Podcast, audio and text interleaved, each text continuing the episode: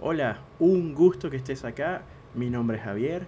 Este podcast se llama Una opinión más y de verdad me contenta que le hayas dado play y empieces a escuchar este episodio que tiene que ver con choque cultural, ¿vale? No sé, esto va a estar cargado de muchas cosas porque no solamente voy a hablar de lo que es migrar o la vida de un extranjero como tal, eh, ahora les cuento un poco, pero bueno, sin liarme, vamos al tema. Eh, primero, ¿qué me motivó a hablar de esto? Yo soy venezolano, vivo en Argentina desde hace unos cuantos años y sé lo que es emigrar, ¿ok? Para el que esté escuchando esto, me imagino que sabe lo que es la emigración como tal, que es simplemente dejar eh, nuestro lugar de origen y establecernos quizás de manera temporal o definitiva en otro país. Así que las razones eh, ya pueden ser variadas, en mi caso, por ser venezolano eh, y no estar de acuerdo con las políticas que se manejan en mi país o con el rumbo que va a mi país, decidí irme y bueno, fue una decisión bastante complicada eh, y bueno, quiero venir a hablar de mi experiencia personal, quiero hablar un poco de lo que es el choque cultural, que lo viví, ¿ok?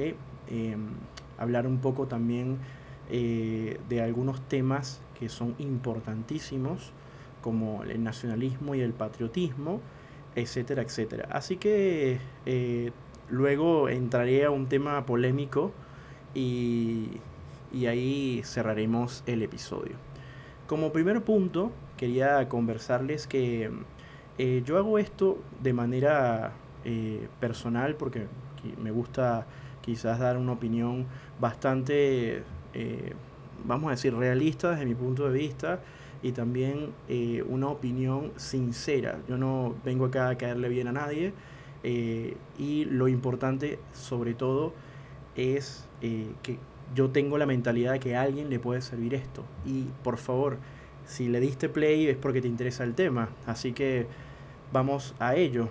Eh, como primer punto, ¿qué es el choque cultural? No? Porque vamos a hablar un poco de salir de tu, de tu país de origen y empezar una vida nueva en otro lugar, no importa si sea temporal. Eh, suele pasar que el choque cultural muchas veces lo ven como aquella persona que llega al lugar y se presenta, o sea, empiezan una cantidad de situaciones que no necesariamente tienen que ser negativas, ni tampoco tienen que ser positivas o neutrales, o sea, hay de todo. No hay que encasillarnos en ninguna de las tres, ¿vale? El tema tiene que ver con em, esa sensación que, es, que, que, puedes llegar a tener los primeros días, las primeras semanas, e incluso eh, eso se divide en, en, pasos. Por ejemplo, cuando nosotros llegamos a un lugar, eh, tenemos algo que se llama la etapa de luna de miel que quizás eh, mm, puede ser a que estás embelesado o embelesada viendo todo lo nuevo, conociendo gente, etcétera, etcétera.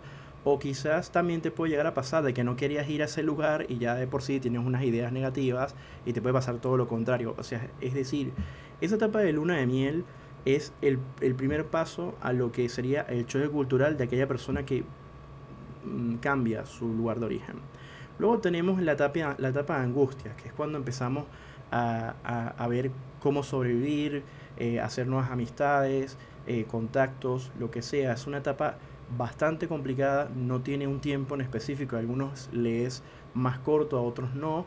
Em, el dinero sí, es verdad que resuelve una cantidad de problemas, eh, pero si lo tienes en cantidades, tal vez las situaciones sean otras. Cuando tienes un dinero eh, bien planificado, tu preocupación es que mm, se te puede acabar en cualquier momento y sabes cuáles son tus límites.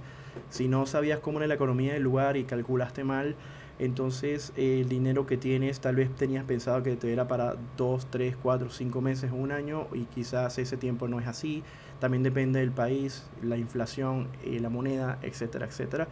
vienen las angustias de dónde te vas a quedar a vivir, si vives con otras personas que no conoces, eh, que te roben, que te pase algo, etcétera, etcétera, etcétera. Así que esa es la primera, esa es la segunda etapa, que es la angustia. Luego tenemos una etapa que es de orientación, que es cuando empezamos a, a, empezar a, encontrar todo, todo, todo ese, esas piezas de rompecabezas que, nos que van a finalizar en la etapa 4, que es la etapa de adaptación, que ya es cuando estás eh, trabajando, ya tienes un norte, ya tienes unos contactos, unas personas.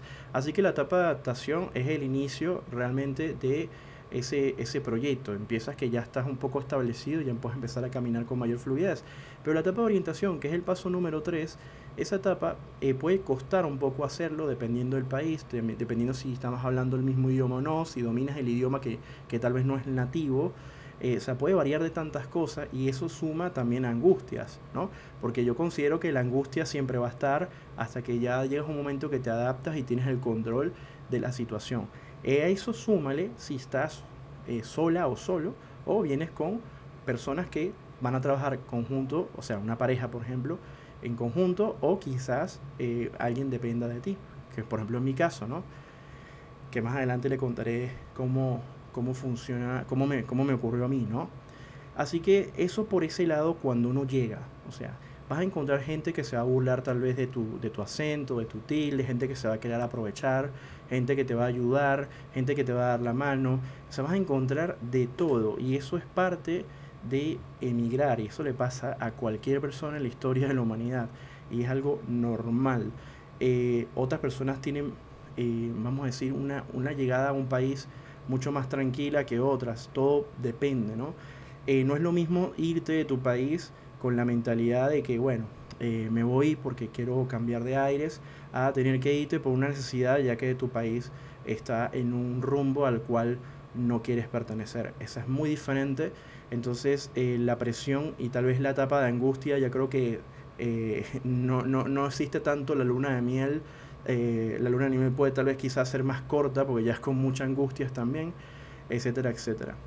Entonces, llevado a eso, les voy a contar un poco de mi, de mi experiencia personal en la Argentina eh, y voy a ir con el tema de lo que es el nacionalismo y el patriotismo, ¿ok?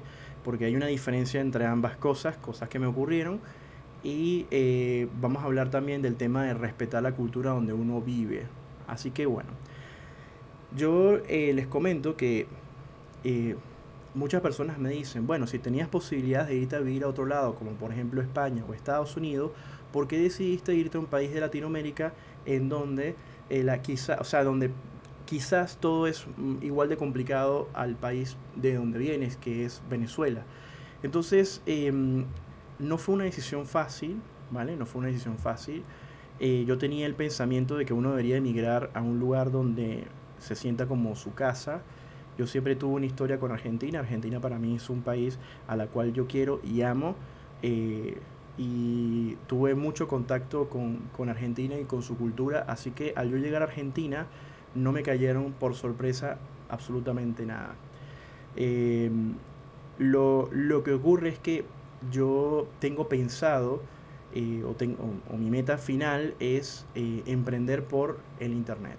Así que eh, vivir en Latinoamérica y emprender por el Internet, eh, teniendo, bueno, yo lo hago actualmente, o sea, trabajo desde el Internet y, con las divisas me, puedo mantener, pero el tema es que quiero ir más allá y Argentina es un país que mm, está, en el sur, me encanta el sur, eh, me encantan los paisajes de este país, me encanta la gente. Tengo muchísimas cosas buenas que, hablar de, del país en sí y de los argentinos que indiferentemente de, qué parte o qué provincia me han ayudado, me han extendido la mano, estoy muy agradecido. Esto no es eh, algo de, engrandecerme para que los argentinos me besen o me aplaudan y me digan, ay, qué bien. No, no, no, nada de eso. Simplemente eh, hay una... Y yo siempre esto lo, discutí con venezolanos eh, que decían, es muy normal que los extranjeros, vamos a hablar de mi país, y los venezolanos tenían una mala idea de, de los argentinos, ¿no? Argentina es un país muy grande, tiene diferentes provincias, por ende, ¿cuál es el argentino que viaja? Así que muchas veces eh, catalogan al porteño como el argentino. Quizás hay argentinos que, tienen un comportamiento un poco complicado, pero no hay que catalogar a toda la Argentina de esa manera. Yo viví muchas veces como el típico, el típico comentario que me decían, oye, eh, ¿por qué te vas a ese país si los argentinos son unos pesados, son esto, lo otro? Cosa que yo jamás me llevé mal con un argentino estando en Venezuela, más bien disfruté muchísimo con ellos y súper buena onda y, y, todo. Y claro, eh, la otra persona, ¿qué lo llevó a pensar eso? ¿Será que compartió con argentinos y les fue mal o es que simplemente está repitiendo lo que dice la masa? Eso es un problema, un choque cultural que tendría el venezolano con argentinos o con otras culturas, porque no tiene nada que ver eh, con venezolanos o, argentinos. Eh, eso puede pasar también en Perú, pasa también en España, en Ucrania, en todos lados. O sea, es que no es una cuestión de señalar un país en específico, sino que simplemente las personas que viven en un país eh, pueden llegar a ser xenófobas sin darse cuenta. O sea, la xenofobia es, vamos a decir, un desprecio, para no, usar la palabra repudio, hacia el extranjero.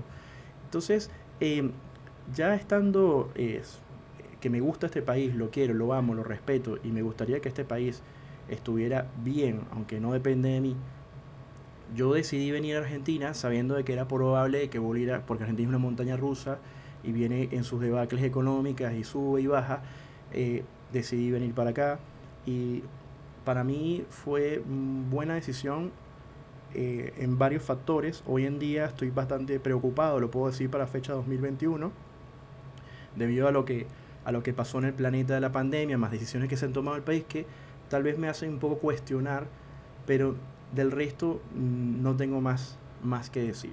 Yo vine a este país, y eso acá donde empiezo con la historia y, la mentalidad. Yo vine a este país a hacer las cosas bien. Cuando yo ingresé mis divisas, lo hice de manera legal, yo no lo hice de manera ilegal, o sea, pagué mis impuestos porque aunque esté o no esté de acuerdo, yo no vine acá a perjudicar a un país que me está abriendo las puertas. Eso como primer punto es mi consejo. O sea, a mí no me importa que los demás lo hagan. A mí no me importa si viene hasta un mismo argentino y me dice, no seas boludo, eh, vete a tal esquina y ahí te lo cambian mejor. No, o sea, preferí hacerlo y tener mi documentación de, mira, pagué los impuestos por ingresar esto al país. Eh, pago mis impuestos, eh, pago, me organizo bien en cuanto a los que sean los alquileres, eh, a, los, a los pagos de las expensas, que por ejemplo en mi país se llama condominio, a los servicios, eh, o sea, me organizo, le doy prioridad porque yo no vengo a este país a, generar problemas, eh, debido a que estoy fuera del área de confort, ¿vale? A mí me hubiera gustado que un extranjero en Venezuela tuviera la misma actitud, y sí, hubo muchos que conocí que tenían esa actitud, pero habían otros que no. Así que lo que hace bueno a, una, a, una, a un emigrante es ganarse el respeto y que nadie venga a decirte cualquier cosa cuando dice, mira, yo pago los impuestos, tengo los mismos derechos. Aparte que la constitución de Argentina es bastante versátil y me encanta porque en la constitución los extranjeros tenemos los mismos derechos. Así que eso lo valoro y lo, y lo, lo, apoyo enormemente. Otra de las razones que yo no tenía mucho dinero eh, para, para venirme a Argentina, estaba muy escaso dinero y hay un tema que me preocupa bastante que tiene que ver con la salud. Argentina, aunque yo no lo uso porque no abuso de ese sistema, la salud acá es gratuita y yo eh, soy hijo único y mi madre está en, tiene unos, unos detalles de salud bastante delicados y ella nada más me tiene a mí. Así que yo lo que hice fue hacer una planificación, venirme a Argentina y traérmela a ella y vender todo y salir de todo, pagar todo en Venezuela. Porque una cosa que también hice es que me fui de Venezuela sin deberle a un banco, sin deber impuestos, o sea, todo lo hice porque yo creo, aunque, eh, aunque la gente piense, porque hay gente que te lo dice, ah, que, que, que boludo, que estúpido, que idiota eres, yo pienso que hay varias formas de robar y hay reglas, aunque no estemos de acuerdo, lamentablemente estaría robando si yo empiezo a evadir, ¿no? Así que yo prefiero dejar cuentas claras y, tener ese, quitarme un peso encima y decir, bueno, ¿sabes qué? Yo me fui sin deber absolutamente nada, ni una tarjeta de crédito, ni nada. Igual, si algún día yo me voy a Argentina, pasaría exactamente lo mismo. Yo me iría acá con todos mis impuestos pagados y con todas mis tarjetas y deudas eh, subsonadas, o sea, pagadas, canceladas, como lo quieran decir en su país. Eso por ese lado. Así que en ese, en ese viaje eh, yo tenía un departamento, un auto en, Venezuela, en Caracas, y eh, yo venía en ese avión y estaba la crisis ya mal, en el sentido que ya empezó a bajar los precios de los departamentos, empezaron a bajar los precios de todo, vendí el auto, con eso me vine, Y yo pensaba que una de las cosas que tenía Argentina era que si me pasaba algo en salud, yo podía ir a, a, ese lugar para que me atendieran. Si yo iba para Estados Unidos y no tengo seguro, listo, me metí en un problema. España también funciona de esa manera, pero hay otros países que no y es complicado. Así que por ese lado, eh, yo, eso fue una de las decisiones también, y por, por, por mi mamá, ¿ok? Porque tenía pensado traérmela. Entonces yo me planifiqué y dije, bueno, eh, yo vengo a Argentina, empiezo a hacer todas estas cosas, busco trabajo y empecé a armar todo el, esquema y eh, la fecha de que, había que ella tenía que venir. Eh, también dependía de que se vendiera el departamento, mi departamento. Entonces hubo un momento donde yo no me puse con esa mentalidad de, de, querer vender el departamento en el número real porque nadie me lo iba a dar y creo que entre más tiempo pasaba, e iba a ser peor. Así que yo tuve que aceptar eh, que yo tomé la decisión de irme del país quizás un poco tarde, lo hubiera hecho tal vez en el 2010 o 2009 y me hubieran dado el verdadero valor del departamento. Pero lamentablemente el mercado estaba completamente, o está, y ahora está peor, arruinado. Así que nadie te va a dar el precio real de un departamento eh, y en el estado en el que estaba, que estaba remodelado, etcétera, etcétera, mucho les importa. Así que eh, yo acepté que que lamentablemente perdí y preferí tomar lo que me dieran por el departamento, que tampoco perdí tanto, pero no era ni, ni, ni, eh, ni un poquito menos de la mitad del valor, así que con eso lo vendí. Bueno, yo estando acá en Argentina, yo dejé un poder eh, para que eh, mi mamá firmara por mí, porque evidentemente estaba en Argentina, yo no, no podía hacer la venta, y todo eso estuvo planificado. Así que esto es la historia de una persona que, que, migró. Eh, soy bastante organizado, bastante meticuloso en mis cosas. Trato, aunque uno sea impulsivo, yo a veces puedo llegar a ser impulsivo en algunas cosas, eh, frenar y pensar y con mente fría y a veces dejar los sentimentalismos, los apegos materiales. Eh, toda mi vida, todas mis cosas tenían que caber, caber en tres maletas o tres valijas y una caja y así, bueno, tuvo, tuvo que ser. tuve que salir de todos los libros y todas las cosas y, y las cosas que quería y solamente preseleccionar, eso, eso me, me, me, ayudó mucho a entender que la vida es mucho más allá de cosas materiales, porque uno vive una burbuja y, y eso te toca después en un momento, te toca el corazón, por decirlo así. Así que eh, llego a, a, Argentina y tuve la fortuna de conseguir trabajo de forma inmediata, de que me trataran muy bien. Eh, y cuando hablo de tratar muy bien, que quiere decir que de 50 personas, 48 lo hicieron. Así que em, tuve también la oportunidad de conocer a gente espectacular que pasó a ser grandes amigos, que actualmente mantengo esa amistad. Eso no tiene precio, que me han ayudado en momentos de dificultad sin yo pedírselo. Eso siempre están pendientes de mí, me escriben, eh, me preguntan cómo está mi mamá, me preguntan cómo, cómo estoy eh, de trabajo, de lo que sea. Em, siempre están dispuestos a, aportar y eso que tú estés en un país donde no conocías a esas personas y esas personas que, que están recién conociendo, de que tienen un grupo formado, se tomen el trabajo, eso es un tesoro que el dinero no puede pagar. Yo por eso estoy bastante agradecido porque no solamente eh, estas personas, sino otras más eh, que han entrado y salido de mi vida porque no han sido amigos, pero han sido clientes que me han dado una mano amiga, amiga que me han hecho un intercambio, que me han presentado otras personas, eh, gente que me ha invitado a su casa, eh, me, ha dado un plato de comida en una invitación, no, no me permitió ni siquiera que pague, así yo haya tenido el dinero para pagar porque han querido llenarse de atenciones sin ningún interés de por medio, me parece algo impresionante. No les miento de que sí, siempre hay personas que, que por mis conocimientos en mi carrera eh, ven que pueden sacar algo provechoso, y, pero como les dije, son totalmente de minoría y no tiene nada que ver con Argentina porque me, me, ha pasado en otros lugares, en otros países, así que no tiene nada que ver con eso. Eh, por ejemplo, ¿qué, ¿qué, pasa con el venezolano que llega acá a Argentina? hablo del venezolano, no voy a hablar de otra cultura. el venezolano que llega acá a Argentina eh, puede ser de dos tipos. Están los venezolanos nacionalistas y están los venezolanos patrióticos, vamos a decirlo de esa manera. La diferencia de una persona que cree en el patriotismo como yo es que valoramos de dónde venimos y respetamos el lugar de donde venimos comportándonos bien, respetando la cultura en donde estamos.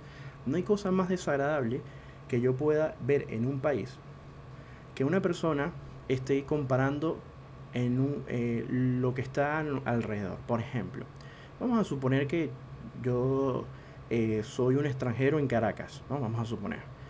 El tema es que de repente hay un edificio muy bonito y que me comentan varios venezolanos, ah, mira, este edificio es, es, histórico, es muy bonito, y venga yo como extranjero a decirle a ese venezolano, eh, allá en, en la isla de los piratas, donde yo nací, hay un edificio más bonito que ese. Eso es terrible y yo cuando llegué acá a Argentina, que viví en un hostel unos meses que estaban llenos de extranjeros, me cansé de escuchar comparaciones como, como que si esto fuera quién, qué país es mejor que otro. Eso está mal, porque eso no, no te estás adaptando. incluso personas que están estudiando gratuitamente en Argentina, o sea, debería estar valorando lo que, lo que el país te da. Aparte que es una conversión que no lleva a ningún lado.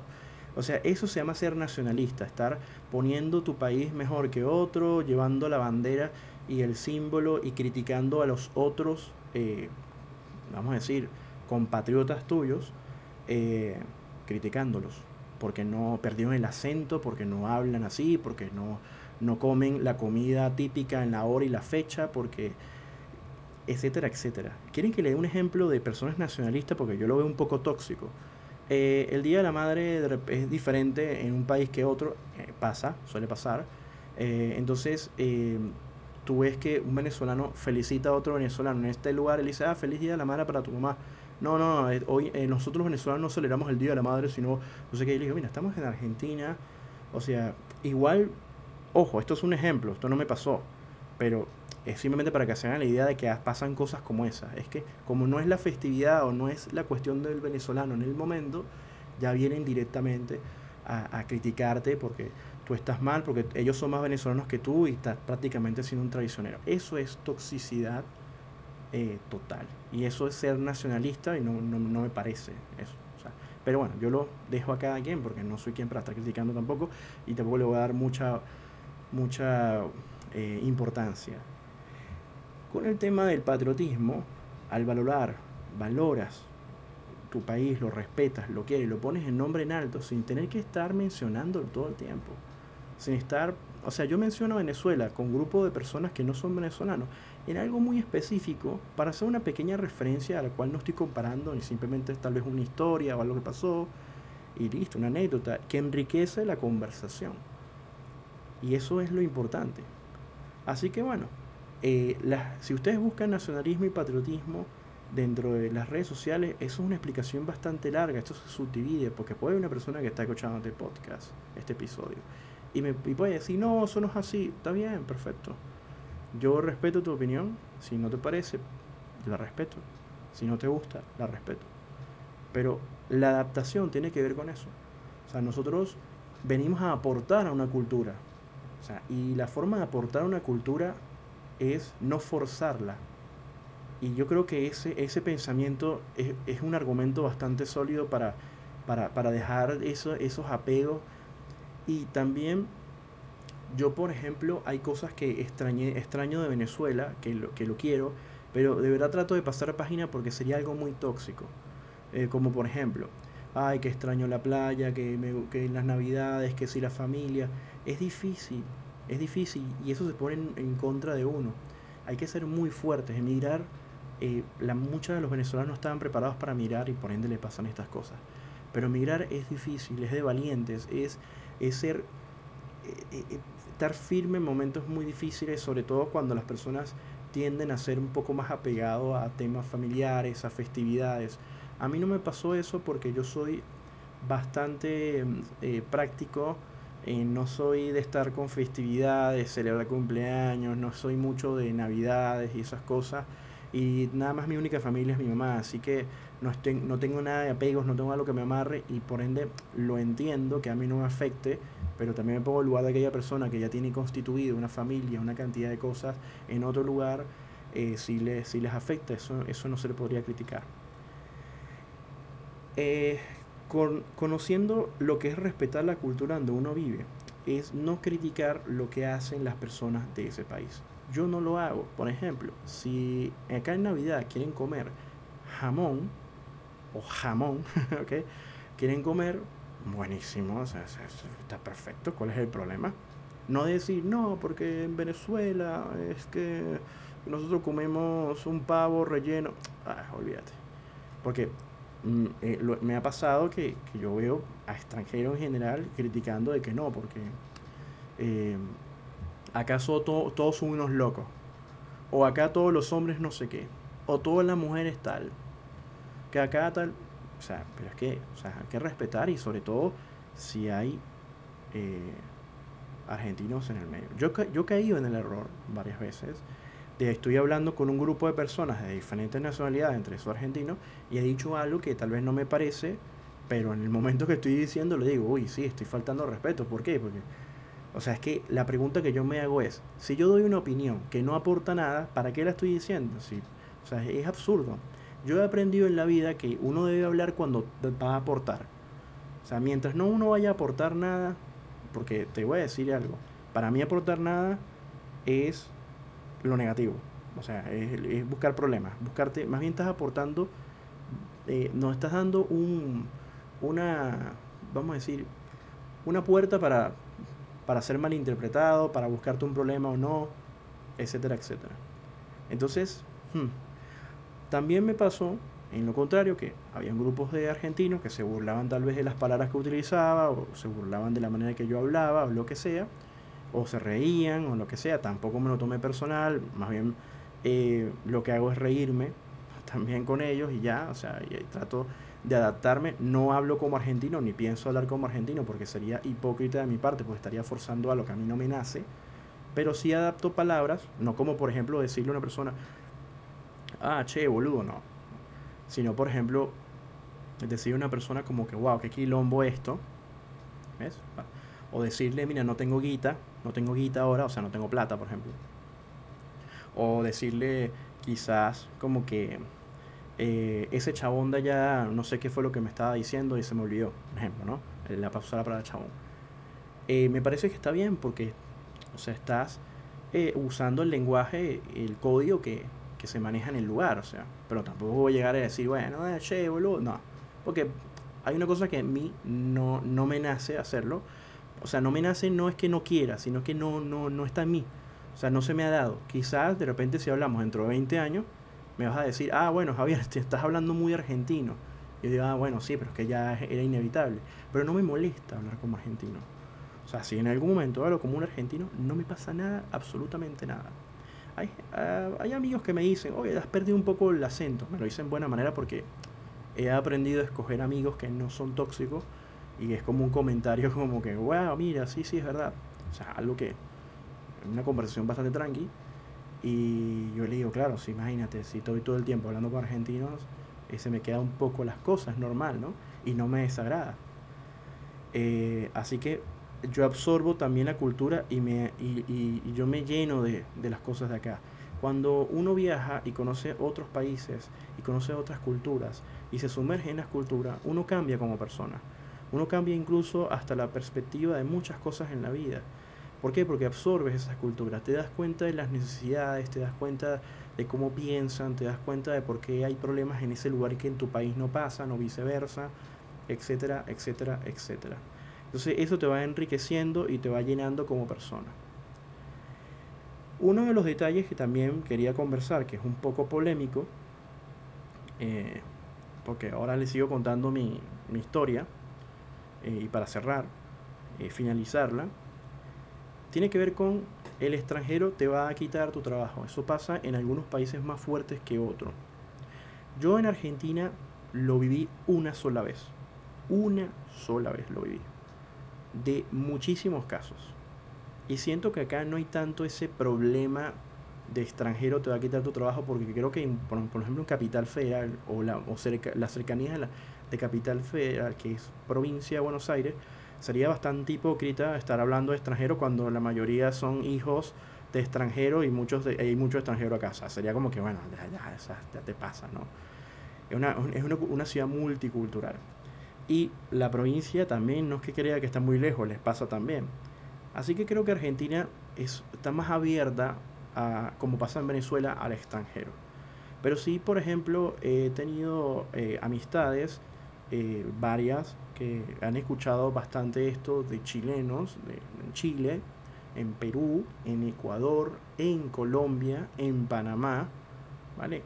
En España no he escuchado a nadie que le haya pasado esto, pero no quiere decir que no llegue a pasar, quizás uno, pero el tema es que lo, lo sentí bastante común en el trayecto de todas mis amistades, estamos hablando de 20 años, amistades mías emigrando, porque esto no es una cosa de un día para otro, escuchando eh, que eh, siempre había malos comentarios de los compañeros, que le hacían el hueco por ser extranjero, pero eso no es generalizado, o sea, no puedes generalizarlo, decir, ah, es que Perú es así, no, no, no, no.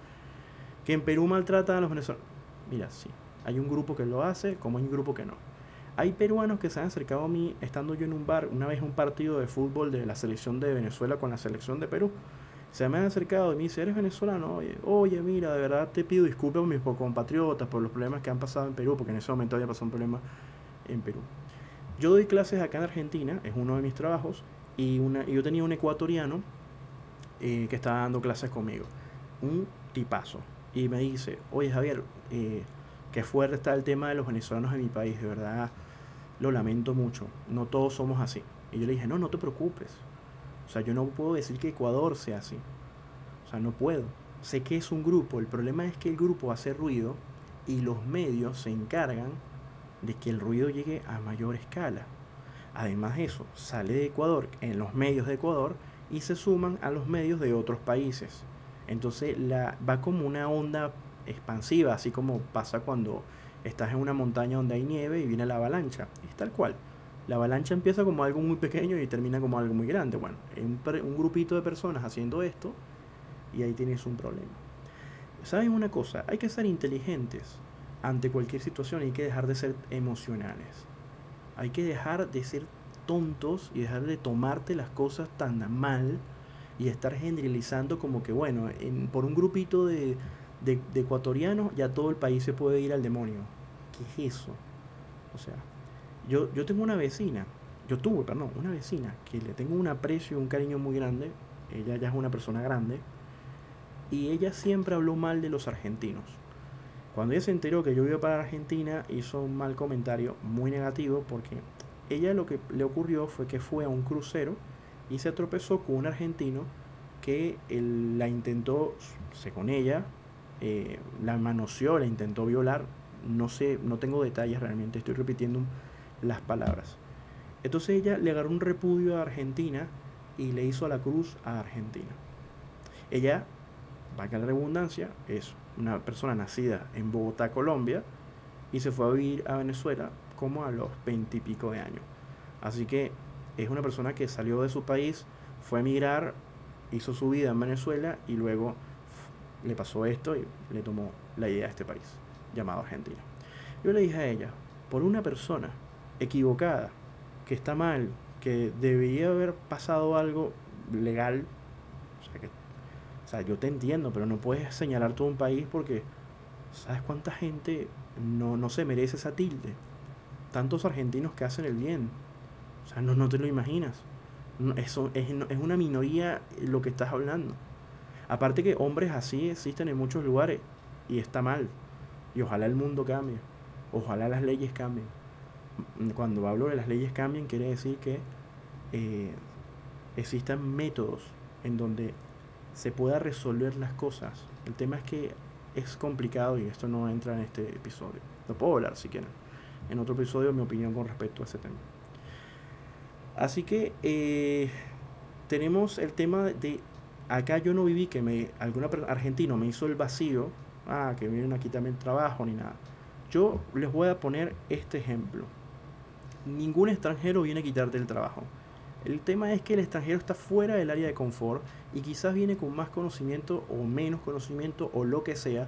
El tema es que está en, un, en una tensión porque está buscando una adaptación está, o una orientación porque está en una angustia, Mientras que nosotros cuando vivimos en nuestro país estamos cómodos porque tenemos a la abuelita, al perrito, nuestra casita, todo, porque es el lugar donde estamos normalizando nuestra vida. Así que mm, cuando emigres te vas a dar cuenta lo que es estar fuera del área de confort y es que no vienen a quitarte el trabajo. Una cosa que sí, me, sí vi es que muchas empresas les gusta contratar a extranjeros porque de una u otra manera al estar fuera del área de confort eh, están muy eh, serios en su trabajo. No, quiere, no aplica para todos, siempre hay una brecha que no funciona así.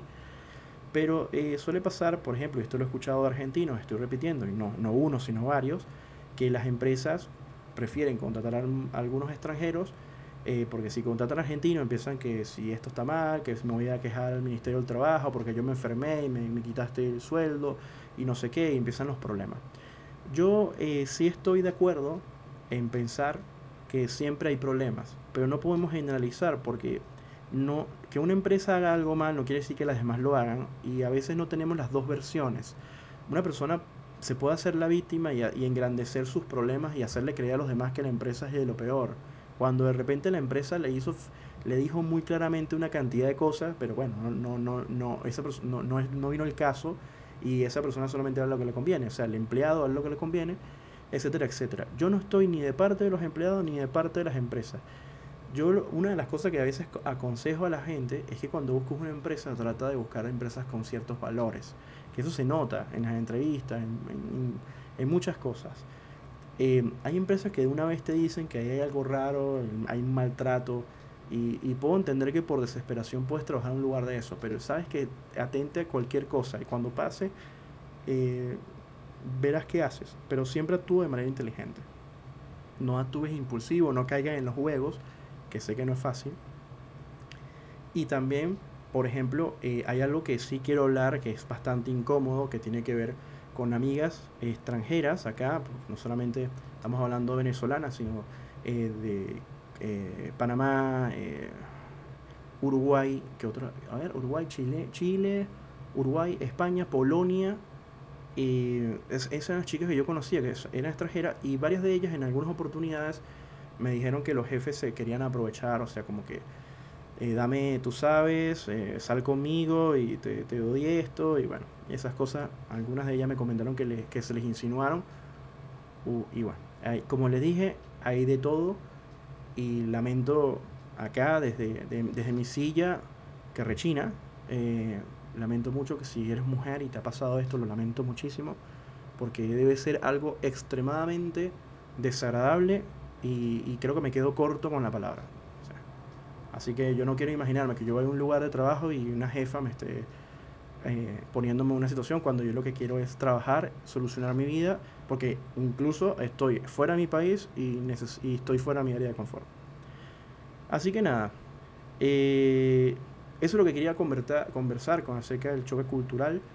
Eh, y, una, y para cerrar, para cerrar, hay una anécdota que mm, habla un youtuber que a veces escucho, que se llama Jacobo Wong, que es un youtuber de, oriundo de, de Monterrey, Nuevo León, México. Y él eh, a veces, por ser una, una persona influencer, tiene contacto con varios lugares de, México y también de Latinoamérica. Así que él siempre decía, eh, no hay peor choque cultural que una persona te critique cómo hablas por donde, de donde vienes, siendo mexicanos con mexicanos. O sea, eso es un choque cultural. Imagínate cuando llega una persona que habla completamente opuesto, típico venezolano con argentino. Eh, suele pasar que a veces los, argentinos y argentinas eh, me dicen, me encanta tu acento, eh, está lindo. A mí me encanta el acento argentino, por ejemplo. Y el uruguayo también. Eh, así que. Ah, y también me gusta cómo hablan los paraguayos, con los que he tenido conversaciones, hablan, hablan bastante jocoso, de un buen sentido de la palabra, me, gusta. Em, tengo amistades chilenas que, que, las, que las quiero y las respeto muchísimo y, hablan un chileno eh, bastante neutral y me enseñaron muchísimo de Chile, de cuáles son los que hablan, que no se les entiende mucho. Y, y, eso es lo bonito de, de, compartir con, la gente, eh, ¿saben? Eh, que es extranjera, o sea, conocer su país y no, no, no solamente una monedita de, ah, los chilenos hablan mal todos. No, no, no, no funciona así. Los chilenos hay chilenos que hablan muy bonito, o sea, hablan su, su, castellano bien bonito, bien pronunciado, eh, con, su, ah, con su tonada y todo, pero bien pronunciado. Y, y, hay chilenos de todo tipo, no es lo mismo el sur que el centro que el norte. Así que eh, eso es lo bonito de la cultura latinoamericana eh, o ah, hispanoparlante y bueno, ¿Qué más si voy a otros países como Europa donde ni siquiera se habla español? Así que bueno, gracias por escuchar este episodio. Les mando un abrazo grandísimo desde acá, de Buenos Aires, Argentina. Eh, valoro muchísimo que hayas llegado hasta acá, hasta el minuto 40 del episodio. Mi nombre es Javier y estarás escuchándome en otro episodio. Vale, un abrazo grande, chao.